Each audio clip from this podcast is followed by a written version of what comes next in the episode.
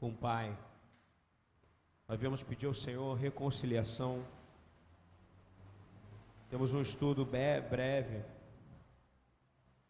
sobre reconciliação. E eu queria muito começar, primeiramente, dizendo: quem de nós nunca brigou com alguém?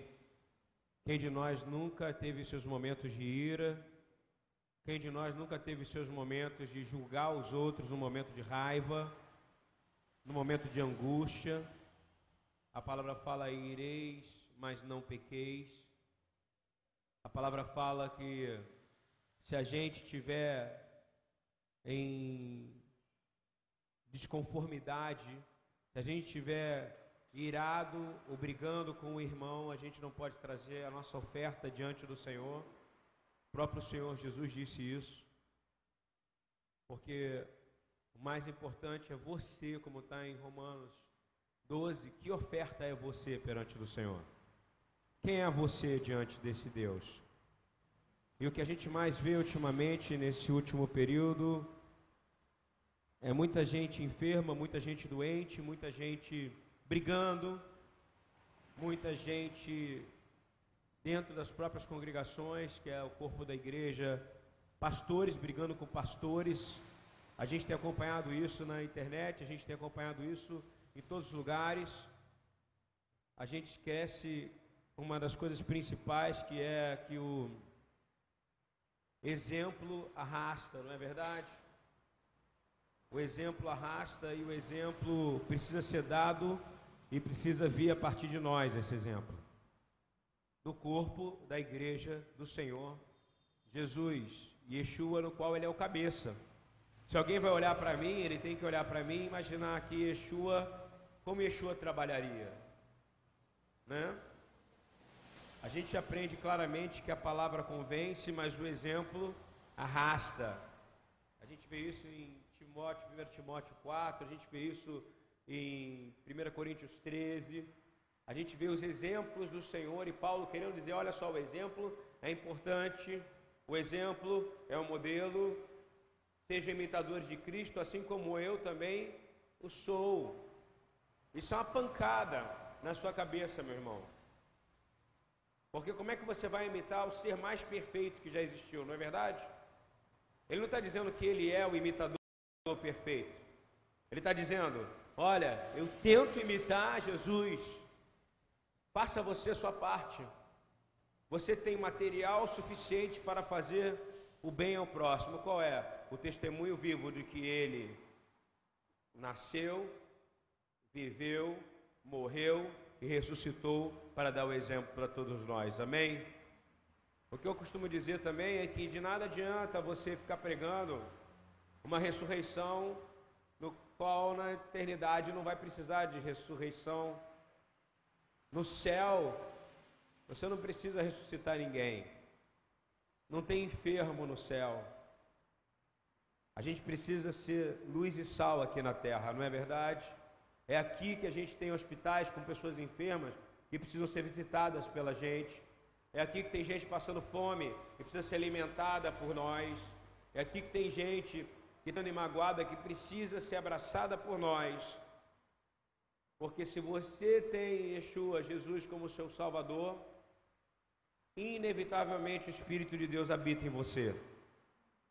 Inevitavelmente o Espírito de Deus habita em você.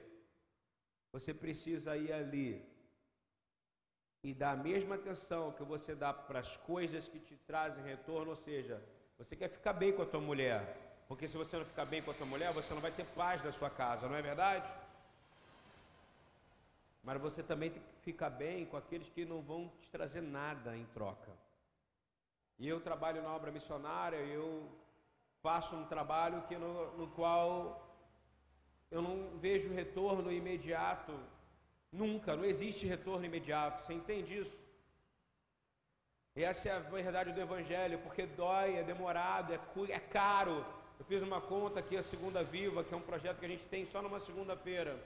Em um ano, ele custa 20 a 25 mil reais por baixo. E aí fala assim: você gastou tudo isso para salvar uma vida? Aí eu pergunto: quanto vale uma vida, meu irmão? Me pergunta quanto vale uma vida? Hã? Quanto vale uma vida? Uma vida restaurada, uma vida regenerada, uma vida com dignidade, uma vida que a mãe manda uma mensagem para dizer para você: muito obrigado pelo que você tem feito pelo meu filho. Eu falo, eu não fiz nada. Eu estou dizendo isso porque a gente está pagando uma de pacificador, e isso aqui é uma continuação de uma mensagem chamada reconciliação. E reconciliar com Deus é você fazer as pazes com Ele pelas coisas que você deixou de fazer. Você entende isso? Como eu posso orar para o Senhor doar esse imóvel aqui, se eu não faço nada pelo proprietário desse imóvel? Você entende isso? Se eu não, ah, mas ele não é do Senhor, e daí? Ah, o Senhor vai doar a terra, vai doar nada, meu irmão. Você tem que dar o exemplo para ele. Eu fico vendo um monte de gente de mão dada orando, o Senhor vai doar, o Senhor vai fazer, o Senhor, o Senhor vai fazer, mas ele esquece que agora nós somos aqueles que vão se manifestar. Estou entendendo isso ou não? A pergunta é: se você quer alguma coisa, o que, que você vai fazer como filho de Deus para se reconciliar aqui na terra? Essa é a pergunta principal. Como é que você vai se reconciliar? Como é que você vai se reconciliar? Você precisa ser o embaixador da paz. Não a paz no qual você chega ali na rua e fala, meu irmão, para de brigar aqui, não. Essa é a sua obrigação como um indivíduo que habita aqui. Mas eu digo, é trazer uma paz que ninguém é capaz de trazer. Habita em você o Espírito de Deus. E você é capaz de transformar guerras em paz absoluta. Estou entendendo isso ou não? E você é capaz de identificar quem é um agente das trevas, repreender ele, porque se o Espírito de Cristo habita em você, você tem esse poder. Eu tenho pensado muito nisso porque se eu preciso reconciliar, preciso reconciliar com a minha casa, com a minha esposa, porque se eu não tiver paz com ela, vai ser insuportável viver, não é isso? preciso me reconciliar com meus irmãos que estão aqui no trabalho missionário. Eu preciso me reconciliar com as pessoas que visitam aqui. E eu preciso me reconciliar principalmente com toda a criação que foi criada por Deus e que espera a manifestação dos seus filhos. Estão entendendo ou não? Isso é sério. Vou falar de novo. A palavra, a palavra ensina o exemplo arrasta. Estão compreendendo isso?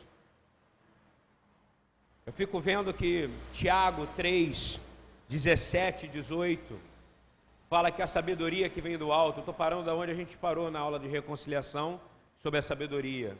A sabedoria que vem do alto é primeiramente pura, depois pacífica, moderada, tratável, cheia de misericórdias e de bons frutos, sem parcialidade sem hipocrisia. De novo, eu vou falar a sabedoria que você tem que pedir, não é a sabedoria para você conseguir coisas para você. A sabedoria que vem do alto é para você conseguir coisas para o próximo. Você está entendendo a diferença ou não? Olha só as características da sabedoria que vem de Deus. Ela é pura, ela é pacífica, ela é moderada, ela traz aqui equilíbrio, ela traz tratável, você consegue se comunicar, ela é cheia de misericórdia. Você consegue ter misericórdia com si mesmo? Não, só com o próximo. A sabedoria que vem do alto te ativa de forma que você começa a dar o quê? Bons frutos. E você pergunta, mas eu preciso dar frutos do Espírito. Clame a sabedoria do alto, meu irmão. Em hebraico é hormar, hormar. Duas coisas, bimar e hormar, discernimento e sabedoria. A sabedoria que você quer ter é para você parar de ficar pensando na hora que você está vendo, que está vendo uma palavra de Deus, e você parar de pensar em ti, e pensar no que, que isso vai servir para mim, para eu poder empurrar isso para o mundo. Porque Deus, quando criou o mundo, ele já sabia que tinha que sacrificar o seu único filho unigênito. Está entendendo isso ou não? Ele é preventivo. Então toda a obra da salvação que é feita em você, ela é preventiva. Guardou isso ou não? Você é salvo para salvar alguém, para ser ferramenta de busca de alguém. Você não é salvo para não fazer nada, está entendendo? Você é salvo para gerar esperança em alguém. E aí você vê que exemplo eu estou dando. Ora, porém, o fruto da justiça, Tiago 3, 18. Porém, o fruto da justiça semeia em paz, ou seja, a sabedoria plena ela vem na justiça, porque a palavra fala: buscai primeiro o reino e a, a sua justiça. A justiça verdadeira, então, ela só semeia em paz. Não adianta, se você estiver em guerra, em briga constante, uma coisa é você dizer, meu irmão, é muita luta. É claro, a palavra fala que a gente vai ter aflição. Isso é luta. Mas você pode estar em luta, mas está em paz. Porque o príncipe da paz habita em você. Estão entendendo isso ou não? Isso é poder de Deus. Isso é o evangelho. A boa nova, é a Torá inteira é: sejam pacificadores. Estabeleçam paz aonde estiverem. Não tragam confusão, porque vocês não representam o príncipe da confusão, mas sim o príncipe da ordem e da decência. E diz assim: o fruto da justiça semeia-se em paz. Ou seja, se você é justiceiro, não é com a espada.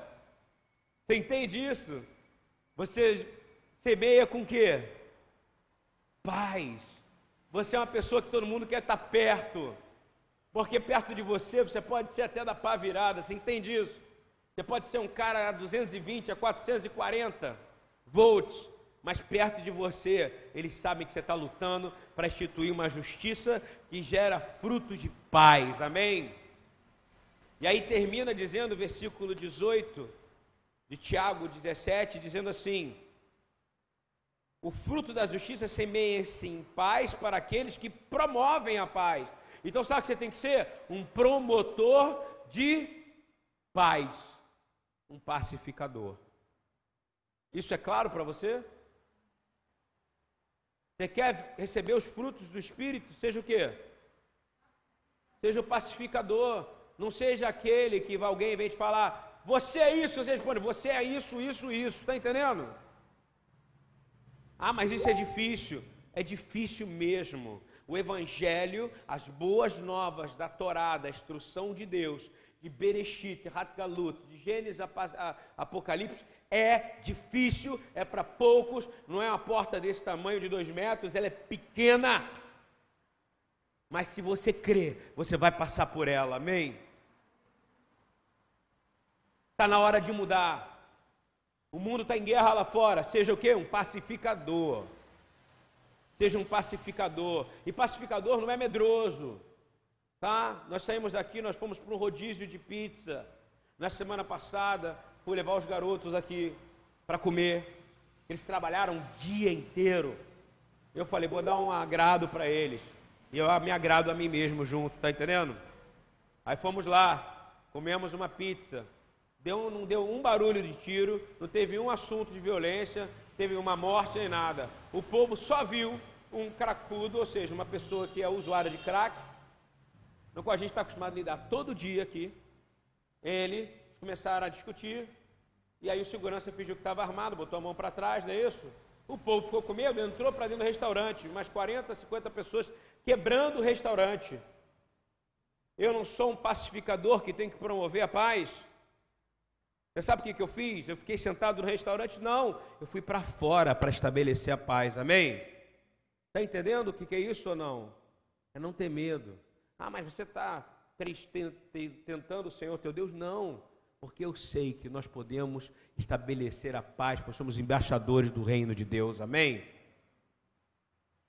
Esse é o primeiro passo. Você não quer o fruto da justiça? Qual é o fruto da justiça? Aqueles que promovem a paz. Agora, nós temos uma tendência natural no nosso ser de odiar os nossos inimigos, não é verdade? É horrível se alguém fala mal de você, não é? Você é isso, ele é isso, aquele é aquilo, aquele aprontou aquilo, aquele fez isso. você é acusado, você recebe violência. Porque uma palavra é violência, não é assim ou não? A gente tem uma tendência enorme a isso. E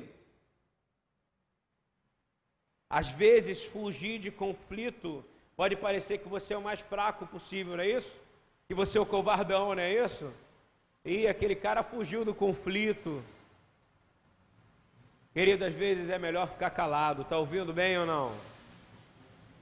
Porque o Yeshua falou que o que mata não é aquilo que entra, mas é aquilo que o diabo está tentando você para saber que palavra vai sair da tua boca,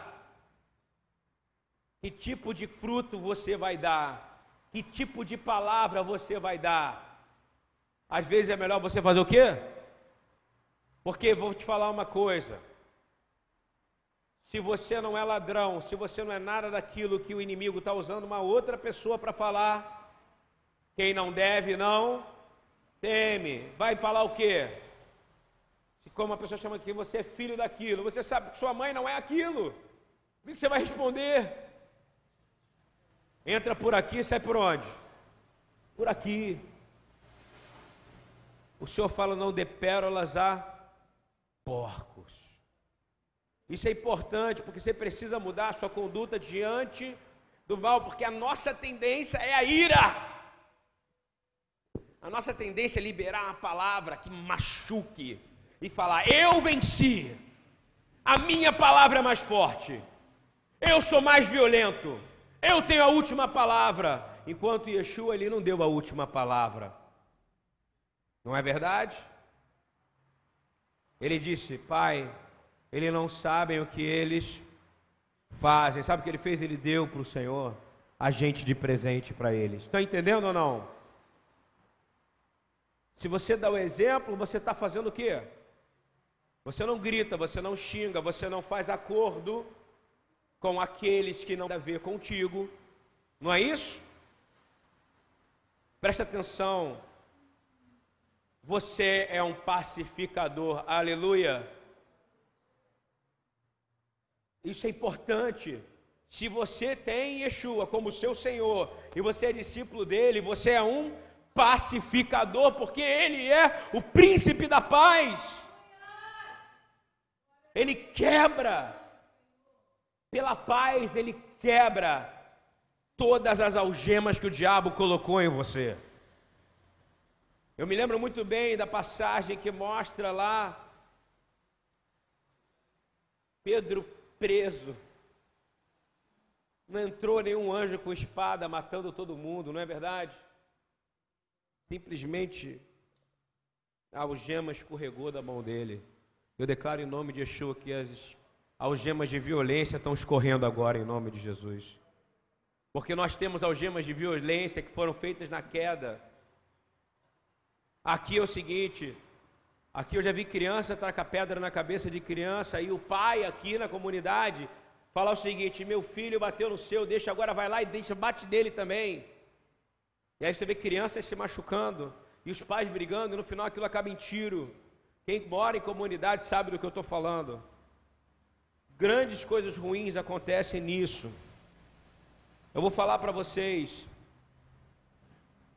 Nós precisamos plantar semente de paz aonde estamos, amém? Porque quem planta semente de paz vai colher a justiça. Estão entendendo? Quem planta a colhente, a, correr, a semente de paz vai colher o quê? Justiça. Isso não significa que você vai ser apático, paralítico espiritual, não. Vai ter hora que vai todo mundo entrar para dentro com medo da pizzaria e você vai sair de lá, sacou com o teu cabelo rastafari? Vem cá, meu irmão, o que está acontecendo aqui? Em nome de Yeshua, de Jesus, eu declaro paz sobre esse lugar e alguém vai ouvir você, porque o nome dele é muito mais alto que o nome de qualquer outro nome proclamado nesse lugar. Estão entendendo como é que funciona ou não?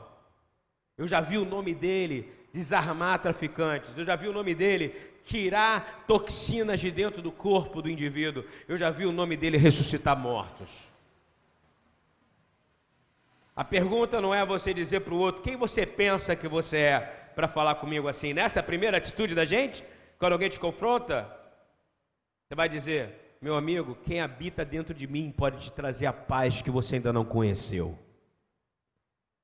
Saia daqui, espírito de violência, porque eu estou plantando nesse lugar um espírito de paz e vou colher justiça em nome de Jesus. Estão entendendo isso ou não? É uma coisa constante.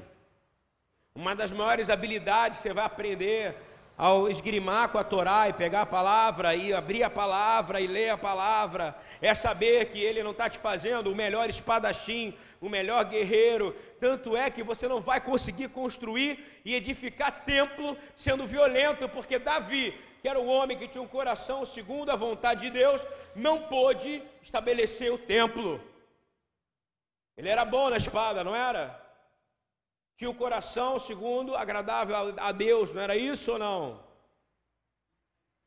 Eu quero ser, eu quero ser o homem segundo o coração de nessa música, mas ele não pôde edificar o templo, porque tinha sangue em suas mãos. Está ouvindo bem? Agora nós fazemos parte de um sistema no qual querem testar nossa violência. E a palavra dói, não dói? Palavras que foram lançadas quando você era criança fazem uma pessoa ser uma narco, faz uma pessoa ser uma adicto-dependente de drogas. Você sabia disso? Faz uma pessoa ser fragilizada pela vida inteira. Porque é um chicote a língua. E a única coisa capaz de curar esse chicote é uma outra palavra chamada bem-aventurado os pacificadores, pois esses serão os herdeiros do reino de Deus. Amém? Jesus veio trazer tudo ao contrário. Mas ele fala: Eu vim trazer a espada, claro, porque aonde ele está, no ambiente dessa terra, onde Roma governava, e hoje Roma é uma potestade, vocês não entendem isso? É o domínio do príncipe desse mundo, é o domínio do faraó, é o domínio do governo dos césares desse mundo. Você acha que eles querem pacificadores? Me fala. A palavra fala que haverá um dia que todas as espadas serão transformadas em foices para que os homens voltem a trabalhar no arado outra vez. Amém? Eu vou te dizer mais para colher justiça. Você quer isso para você? Eu quero para os meus filhos, para os netos, para os netos que vão vir. Eu tenho esperança no que Deus vai fazer na nação brasileira. Porque senão a gente não estava aqui falando nessa noite. Eu tenho esperança no que Deus vai fazer na nação de Israel. Eu tenho esperança porque Jesus está voltando e voltando com justiça. Fiel e verdadeiro cavaleiro, não é isso o nome dele? Ele é o Aleph Eltav, ele é o Adonai Meller Neman, ele é o Amém. Ele é a vitória definitiva das trevas sobre. Não, da luz sobre as trevas, amém? e eu queria te falar que a gente precisa aprender a lidar com reconciliação, compreende isso? Porque todo mundo aqui tem brigas, Todo dia o diabo vai querer levantar alguém para você brigar, e eu tento exercitar isso na minha vida. Primeiro, aprenda comigo, faça o primeiro movimento. Está ouvindo isso ou não? Primeiro, dê o primeiro passo para a reconciliação, ok? Seja você o primeiro a dar o passo. Não espere alguém dar o passo. Primeira vitória, ser você antes do outro. Compreendeu ou não? Não fique esperando o outro. Espera aí que eu vou ver. Não, eu tô certo e ele está errado. Eu quero ver ele vir falar comigo. Aí fica igual a criancinha, não é isso ou não? Eu quero o meu chambinho. Para com isso. Levanta e fala: meu irmão, vem aqui. Deixa eu te dar um abraço, porque eu sou um pacificador. Eu sirvo ao príncipe da paz. Amém? De novo, quem planta a paz colhe justiça. E aí o inimigo fica desnorteado, porque ele esperava que você continuasse no orgulho mas você quebrou o orgulho com a paz.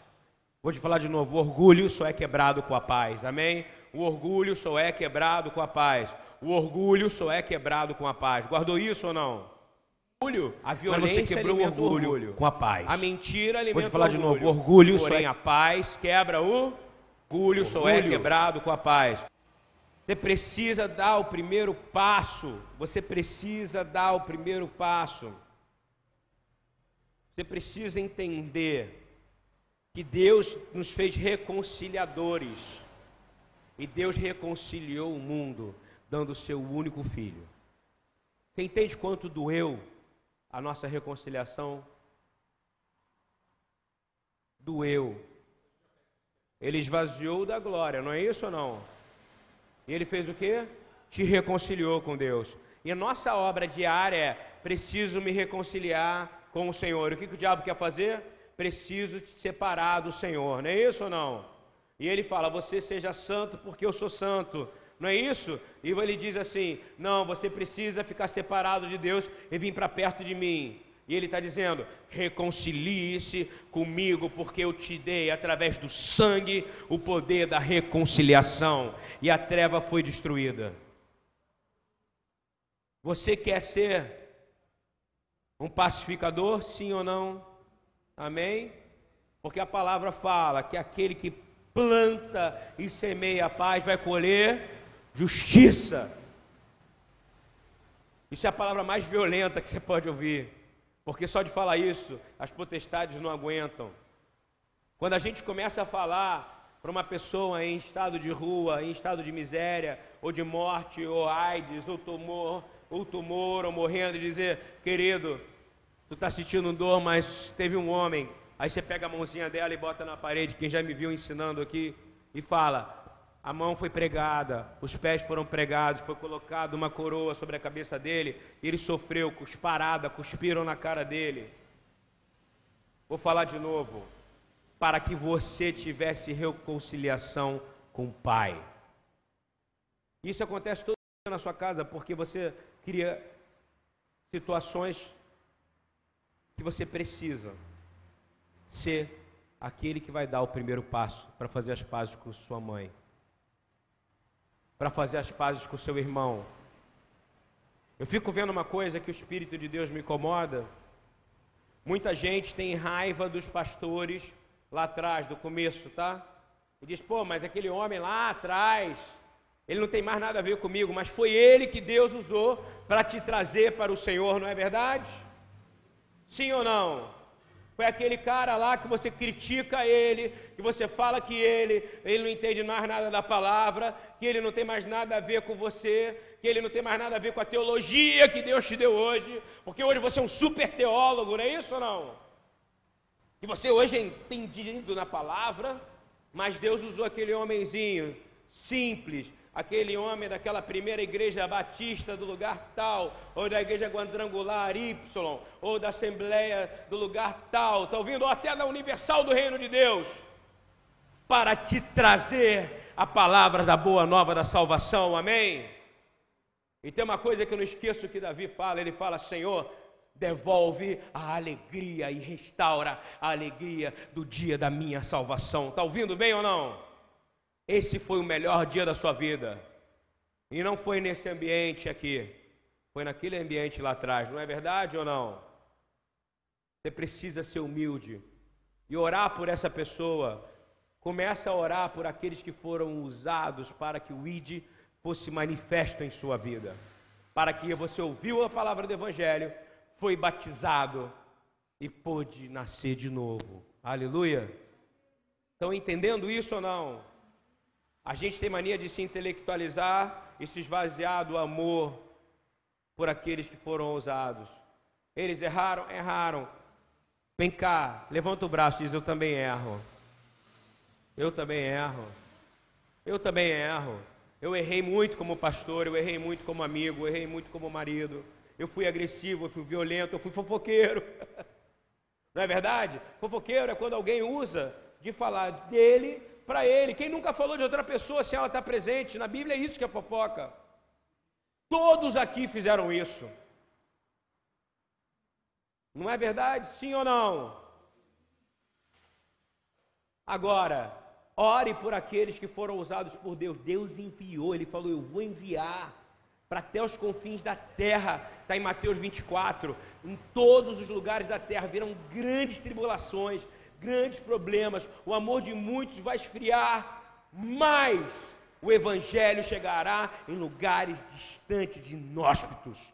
E chegou, meu irmão. E continua chegando até hoje, glórias a Deus. Isso não é importante? Não interessa. Hoje você está noutra, mas ora por essa pessoa, tá bom? Porque se você não orar, você é ingrato. Se criticar, se criticar é pior ainda, compreende? que está cuspindo no prato que comeu. Ele recebeu um alimento, e um alimento que te deu a vida eterna, não é verdade? Eu tenho que fazer uma declaração aqui. Um pastor fundamental na minha vida chama Maninho. Ele ia na minha casa, ele falava tudo com uma muita dificuldade com a minha mulher. Eu e ela, a gente estava lá em casa. Ele ia na minha casa, ele falava simples, a maneira muito simples. Ele era um segurança, um porteiro, mas um homem de Deus. Hoje, eu me lembro e me emociono porque um dia de grande dificuldade em nossa vida foi o único que veio nos ajudar e nos levou para um campo de futebol em queimado há não sei quantos anos, anos e anos atrás. E com o português errado dele e com aquela teologia fortíssima, pesadíssima da Assembleia, religiosidade demais. O Senhor falou: Vocês querem aceitar Yeshua, Jesus, como seu único Salvador? E a gente, sim, nós queremos. E aquele campo inteiro para mim se iluminou. Eu dou glórias a Deus e quero abençoar a Maninha, onde você esteja, no nome de Jesus. Amém? Pensa nisso, para você não ser um ingrato. Eu queria dizer que peça a Deus sabedoria para poder conversar, para começar a dar o primeiro passo em direção à reconciliação. Ah, você não vai ter sabedoria sozinho, porque reconciliação não é uma atitude de ser humano. Está ouvindo bem? Reconciliação é uma atitude de Deus. Começou nele, porque antes do mundo ser fundado, não é isso que está escrito? Ele sacrificou o cordeiro. E o cordeiro foi sacrificado para que houvesse uma reconciliação. Então vou te dizer uma novidade: não há novidade nenhuma para Deus, amém? Você não consegue, por mais que você possa aqui aparecer aqui fantasiado de drag queen, Hamilton, você não vai Você não vai surpreender a Deus, está ouvindo? Porque o cordeiro foi morto antes da fundação do mundo. Amém?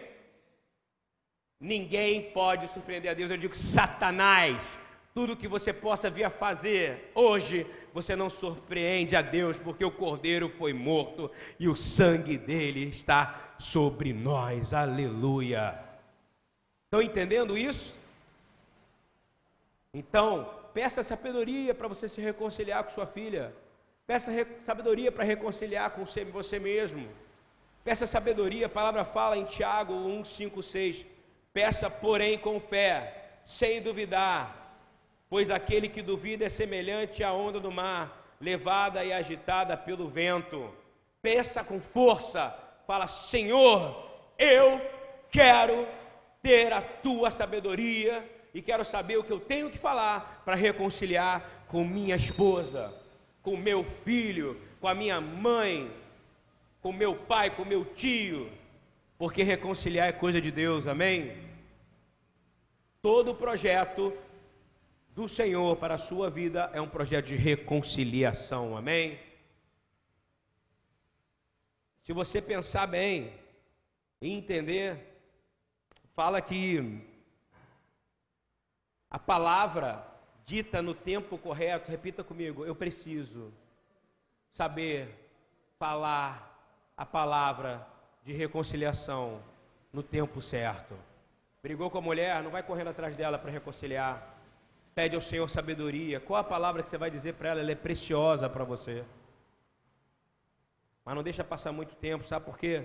Provérbios 25, 11. Eu acho esse, esse, esse, esse provérbio valorosíssimo para a minha vida. Diz assim: como maçãs de ouro em jarras de prata, assim é a palavra dita no tempo certo. Amém? Aprenda esse momento de dizer a palavra certa. Se você for repleto do poder do pacificador, do príncipe da paz, com a sabedoria da justiça que ele vai te dar, no tempo certo ele vai liberar a palavra, e aquela pessoa que você não conseguia mais tocar o coração, ela vai ser completamente reconciliada. E quem sabe ela não vem para o Senhor e ganha a eternidade junto com você, amém? Uma vez que ela não for. Há uma chance, amém? Filipenses 2, 1 a 5 diz: Se por estarmos em Cristo nós temos alguma motivação, guarda isso. Filipenses de 1 a 5, carta de Paulo à igreja de Filipo, diz assim: se por estarmos em Cristo, nós temos alguma motivação, alguma exortação de amor, alguma comunhão no espírito, alguma profunda afeição e compaixão, completem a minha alegria, tendo o mesmo modo de pensar, o mesmo amor, repita comigo, o mesmo amor. O mesmo amor, um só espírito e uma só atitude. Amor não é uma característica do homem, é uma característica divina que Deus emprestou para nós, amém? É um empréstimo. Continuando, não façam por ambição egoísta ou por vaidade, mas humildemente considerem os outros superiores a si mesmo. Está ouvindo bem? Olhe para o cara do seu lado e fala: Ele é maior do que eu. Está escutando bem? Quer aprender a lidar com isso, você tem que entender que Ele é maior do que você. E aí é uma onda, é uma transformação, é um vai e volta do poder de Deus, é aonde não se para mais a ação de Deus, porque quando você começa a pregar o Evangelho de cima para baixo, você saiu da ordem divina, porque o Evangelho, a ordem de pregar o Evangelho, ou seja, a boa nova da Torá, da instrução de Deus, é sempre de baixo para cima. Porque se você for pregar, Jesus salva, Jesus salva, Jesus ama, Jesus não sei o que, de cima para baixo, o cara vai olhar para você e vai falar assim: Eu nunca vou ser igual a esse cara. Compreende isso ou não? Agora, se você prega, meu irmão, meu pé está doendo, eu estou cansado aqui, a vida está difícil, mas eu quero dizer, eu estou aqui porque eu te amo. Não é porque Jesus te ama, mas é porque eu te amo. Você entende a diferença ou não? Porque ele vai sentir que é verdade. Isso é claro, isso é poderoso demais. E fala de novo, de forma tão poderosa que fala assim: cada um cuide não somente dos seus interesses. Fala, eu preciso parar de cuidar somente dos meus interesses. Eu preciso parar de cuidar das minhas preocupações, de como é que eu vou comprar máquina de lavar, como é que eu vou pagar não sei o quê, como é que eu vou pagar a conta, como é que eu vou pagar não sei o quê. Porque se você cuidar dos interesses do próximo com o amor que Deus colocou em você, vai chover do céu aquilo que é necessário para você trabalhar para o reino de Deus. Amém? Muda a sua postura. Considera o outro sempre melhor que você. É difícil demais, eu falo por mim. Às vezes a crítica vem, e ela vem violenta, não é isso que vem? Mas esse cara, de vez em quando eu falo: Perdão, Senhor, eu pequei. Considere sempre o outro maior do que nós, não é isso ou não? Não é difícil isso? Seja quem for, porque você tem que ser o que? Um pacifica, você é herdeiro do reino de Deus. Continuando, ser assim, seja a atitude de vocês a mesma de Cristo Jesus. Difícil, né, meu irmão? Sabe por quê? Yeshua, Jesus, ele não teve interesse em si mesmo, não é verdade? Qual era o interesse dele?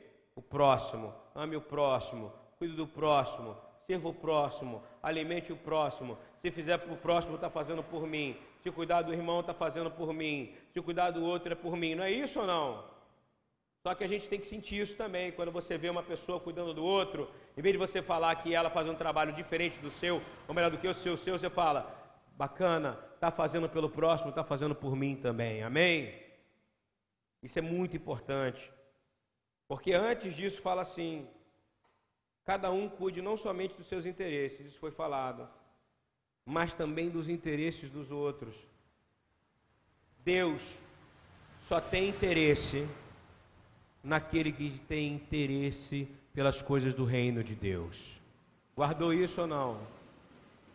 Deus não está procurando curiosos, inteligentes, Deus não está procurando sábios, Deus não está procurando milionários, Deus está procurando dois tipos de seres humanos, na verdade três, um, mas um é conectado com o outro. Primeiro, Ele procura que você seja santo porque Ele é santo, não é isso?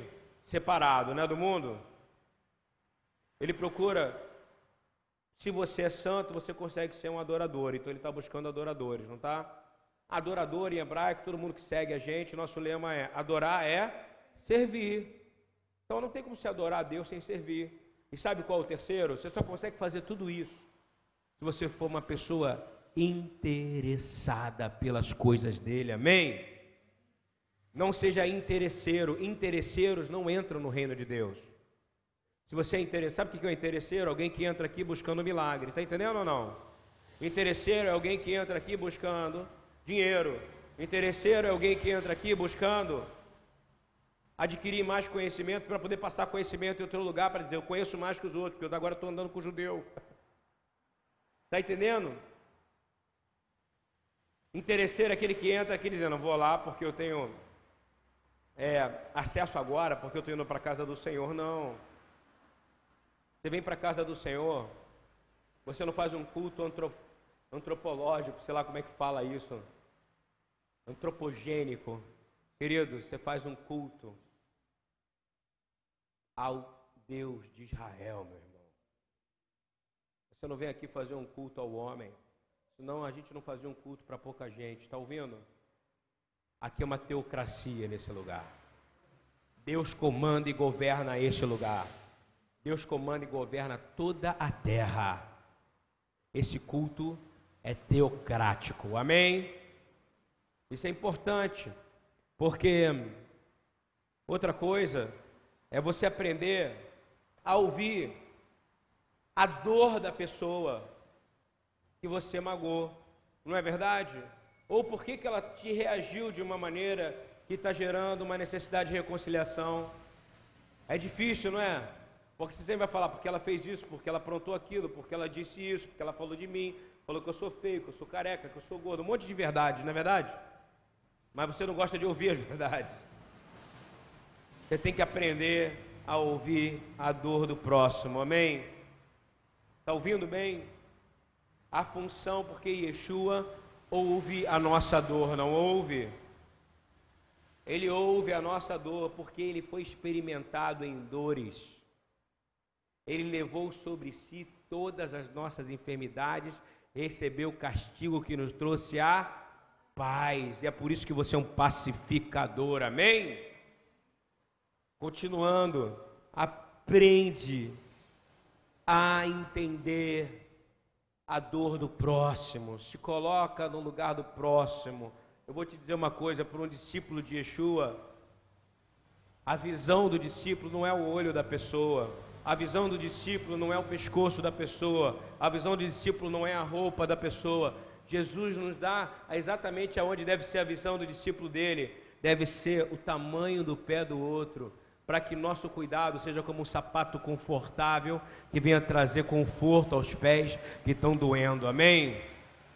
Nós temos que trazer conforto ao próximo, essa é a nossa função. Conforto como evangelho, temos que abraçar todos, entendeu ou não? E você precisa entender a dor dessa pessoa, e essa é a sua perspectiva, sempre de baixo para cima. Se você ler Filipenses 2, 4, 5, fala de novo e fala claramente por que, que você precisa entender a dor.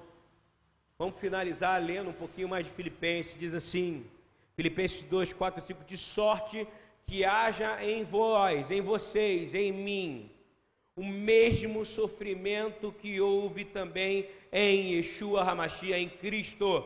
Amém? Porque se você não tiver esse sofrimento e não sentir essa dor, como é que você vai participar da ressurreição com Ele? Amém? Não pode ser fácil para você. E Ele está te ensinando que você sinta essa dor do próximo. Nós não somos pequenos cristos, não é isso? Nós não somos cristãos, nós não somos netívia do caminho, nós não somos crentes. Nós precisamos vestir o sapato do outro, não é verdade? A gente precisa começar a se desligar. A gente precisa entender que Yeshua focava constantemente na dor dos outros, não é verdade?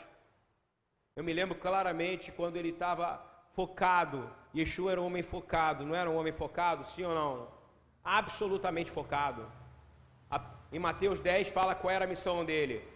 Ele falava assim: ó, vai, mas não vai falar com o gentil, ou seja, não fala com ninguém que não seja judeu. E ele ficou naquilo, não foi? Passa 10, passa 11, passa 12, passa 13, passa 14, vai para o vai o capítulo 15. Chega aquela mulher que está na mesa lá, na mulher que não está na mesa, a mulher chega, Senhor, a minha filha está endemoniada, não é isso? Você sabe o que, que ele faz? Ele fica calado. Yeshua ignorou a mulher, você está ouvindo bem? Porque não era o foco da missão dele. O foco da missão dele era judeus. Ele fez assim, não foi? A palavra fala, e ele ficou calado. Depois, ela fala de novo: Senhor, a minha filha está endemoniada. Aí os apóstolos, eu acho que isso aí, isso aí que ligou um pouco a misericórdia de Yeshua, tá? Não que ele não estava, mas ele estava focado. Ele tinha que re, restaurar a nação sacerdotal de Israel. Essa era a missão número um dele, para que a Torá e a palavra chegasse aqui, ó, onde ela chegou. Amém?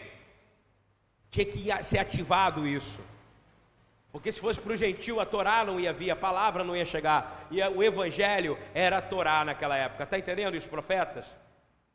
E aí ele vira, e aí vira os apóstolos e fala assim: aí, sai daqui, mulher. Está entendendo ou não? Você não entendeu que ele não vai falar com você? Terceira vez a mulher pede de novo, não é isso? Senhor, eu, tu não sabes que eu vim para as ovelhas perdidas de Israel, não é isso que ele fala? Daí que todo mundo fala, as ovelhas perdidas de Israel, foi porque Jesus falou isso. Eu vim para as ovelhas perdidas de Israel, para uma mulher que estava com uma criança endemoniada. Aí Jesus olha para ela e fala: Vem cá, querida. Você quer que eu dê aquilo que é para dar para as pessoas, que eu dê para os cães, não é isso? E ela responde para ele, quebra o coração dele, não é verdade? Ela fala o quê? E eu acho que essa é uma mensagem para a igreja, compreende bem? Jesus e Yeshua veio para Israel. Aquela mulher, ela representa a igreja. Guarda bem essa revelação que Deus está me dando. Está ouvindo? Ela diz assim, aí, Yeshua, Olha a humildade dela, é isso que está faltando um pouco em nós. Yeshua, até os cães têm direito de comer as migalhas que caem da mesa dos seus donos. Ele, olha, que seja feito conforme tu me pedes. Amém? Aleluia! É isso que a gente precisa entender para mudar a nossa posição, a nossa posição de sermos arrogantes, a migalha do pão da vida salva toda a humanidade, amém? A migalha do pão da vida salva toda a eternidade. Igreja, tu não é a nova Israel de Deus. Foi mal. Israel é Israel. A igreja é a igreja. A igreja é Israel? É. Israel é a igreja? É. Só que cada uma funciona de uma forma diferente. O mesmo governo que está em Israel é o mesmo governo que vai governar a igreja. Mas geograficamente o Brasil vai estar tá aqui, sendo governado por um rei que vai habitar em Jerusalém. Amém? Compreende? Você é co-cidadão do reino, mas geograficamente Israel pertence ao povo de Israel. E você não está feliz de receber o pãozinho que cai da mesa, sim ou não? Você não quer dizer, Senhor, faça aquilo que tem que ser feito. Deus é muito perfeito, meu irmão. Eu estou falando a palavra de Yeshua, ele disse: Eu vim para as ovelhas perdidas de Israel. E olha só se a igreja se colocar dessa maneira, nós, Senhor, manda uma migalha para mim. Manda uma migalha para mim. Manda uma migalha para mim. Ele vai olhar e vai falar: Vou mandar, e vai ser feito conforme a tua fé. Estão entendendo isso ou não? Essa é a reconciliação, querido. Você precisa mudar uma arrogância teológica que precisa cair em nome de Yeshua dentro de nós. Quisera eu poder comer todo dia uma migalhazinha do pão que vem dos céus. Mas aí, eu tenho uma boa notícia em Atos 1, em Atos 2, ele fala: Vá agora que eu ressuscitei, porque já tem uma multidão que me segue, não é isso que está escrito? Que tinha multidão? E leva o Evangelho para a Judéia, Samaria e os confins da terra. E por isso você está aqui e eu estou aqui hoje. Para terminar, você precisa participar dessa dor. Aquela mulher estava em dor. E ela sentiu uma dor da rejeição do próprio Senhor Yeshua, não sentiu? Ela sentiu uma dor. Ele rejeitou ela ali, ele ficou calado, não foi? Depois ela teve que ouvir os, os, os, os apóstolos, depois ela teve que ouvir o próprio Senhor dizer: Eu vim para as ovelhas perdidas de Israel. Comparou ela com cão, não foi isso? Estou inventando, está escrito na Bíblia. Mas a humildade dela, vou falar de novo, aquele povo que se chama pelo meu nome, se humilhar, se converter os seus caminhos, eu ouvirei do céu e sararei a tua terra. Estão entendendo isso ou não? As migalhas. A gente tem que estar satisfeito com o que Deus nos dá. Hoje você tem acesso a tudo. Hoje você é sacerdote. Hoje você está numa escola de príncipes, não é isso? Hoje você está vivendo uma vida nova, mas se você não reconciliar, você não está fazendo parte do ministério da reconciliação e você precisa sentir a dor dos próximos para essa reconciliação. E vou te dizer, sabe como é que você vai falar com o próximo? Com amor. Amém? Com amor.